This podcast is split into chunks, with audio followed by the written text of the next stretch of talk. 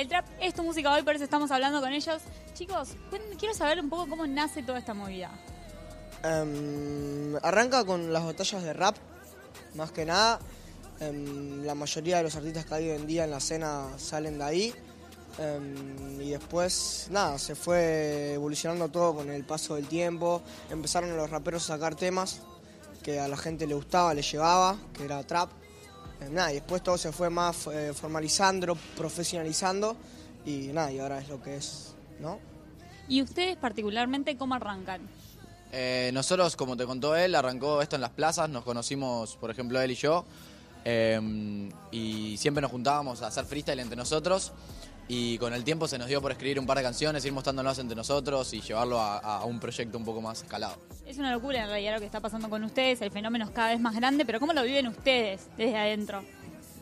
Y la verdad yo vengo ya también de hace un poco más con el tema del freestyle y estaba más metido también en, lo que eran las competiciones, las, batallas y después se fue bueno desarrollando la parte también artística y musical y nada, ya de ese tiempo como que éramos conocidos dentro del entorno del, rap, por lo menos por mi parte ya era conocido como en, ese entorno, pero bueno, ahora logramos abarcar un público mucho más grande por, por todos los eventos y festivales en los que estuvimos tocando, ya no es un público solamente que, escucha rap o trap, sino que ya se está abriendo a un público más en general. ¿Alguna vez imaginaron todo lo que está pasando hoy? Eh, sí, o sea, lo soñábamos, lo queríamos. O sea, sí lo imaginábamos. No sabíamos que iba por ahí pasar eh, tan rápido y con esta magnitud, pero sí lo, lo, queríamos, era por lo, que, por lo que estábamos haciendo esto, ¿no? Y cuando, pero siempre fue así, o sea, siempre fue, eh, ustedes siempre soñaron con esto o empezó más como un juego, como un divertimiento y, quizás después con el tiempo se fue transformando en algo que realmente era, serio y era un proyecto de vida. Eh, por lo menos para mí, eh, no, yo, o sea, lo vi como un proyecto de, vida, como que loco, yo quiero esto. desde el día uno fue así, todos, ¿no? Sí, todos. yo por lo menos empecé y, o sea, me gustaba mucho la música y empecé a, rimar porque me gustaba me gustaba la batalla lo que veía y en ningún o sea después ya cuando fuimos experimentando competiciones y después ya tocar y eso sí ya se iba proyectando como llegar a, esto pero cuando empecé por lo menos empecé sin saber nada dejé que fluya y empecé me mandé a me mandé a competir estamos haciendo lo que nos gusta pero a la vez también saber que puedes vivir de lo que te gusta, eso es lo que por ahí lo hace más intenso y con más ganas todavía de hacerlo. Y terminó como un trabajo y como un compromiso que tenemos ahora. ¿Qué pasa cuando lanzan un video y a los, no sé, dos días tienen millones y millones de reproducciones? Digo, ¿qué les pasa a ustedes internamente? Por ejemplo, ¿les genera la presión de decir, bueno, el próximo tema tiene que superarse o tiene que, o no? Sí, obvio, siempre. Siempre está ese hambre de, bueno, este tuvo esto, bueno, entonces el próximo que saquemos tiene que tener esto. Y sí o sí, siempre. Es así. Así que sí, yo cada vez que saco un tema y veo que tiene más repercusión que otro que saqué yo, digo, bien ahí, significa que estás haciendo las cosas bien y que a la gente, cada vez agarrás más gente a la que le llama la atención tu música. ¿Y cómo nacen esos temas? ¿Los laburan en conjunto? ¿Cómo es? Eh, en general, nosotros somos artistas que su música la genera cada uno en su espacio de comodidad y después las, las llevamos al estudio o mismo tenemos temas que los hacemos improvisados, más que nada los feats también salen improvisados ahí en el estudio, em, jugando y creando entre nosotros y los productores. Omar y Mika también improvisan con nosotros. Estamos haciendo un tema, estamos rapeando y ellos están haciendo al lado nuestro la pista. También nos damos consejos a las dos partes, por ahí, mira, esto va mejor, o por ahí esto va también mejor. Y después yo le hago la letra. Yo hago primero las melodías y después la letra. Ahora quiero hablar un poquito con Omar y Mika y quiero que me cuenten un poco cómo es la dinámica dentro del estudio, o sea, cómo se da ese laburo diario de la creación de los temas. La dinámica es más que nada, a veces, como dijo Seven, los chicos traen eh, temas ya terminados y nosotros retocamos las pistas porque ellos generalmente usan una maqueta o algo que arman ellos y nosotros retocamos todo y lo hacemos como un tema desde cero les decimos acá podés cambiar esto, que esto acá podría ir mejor esta melodía.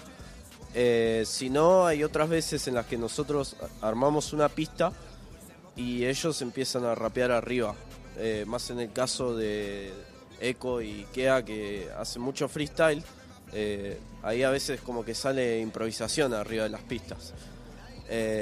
pero sí, generalmente los temas se arman así, rápido, improvisado, después se, se terminan los últimos detalles, el videoclip. Y las giras, por ejemplo, el presentarse frente al público, ¿eso cómo, cómo lo, lo llevan?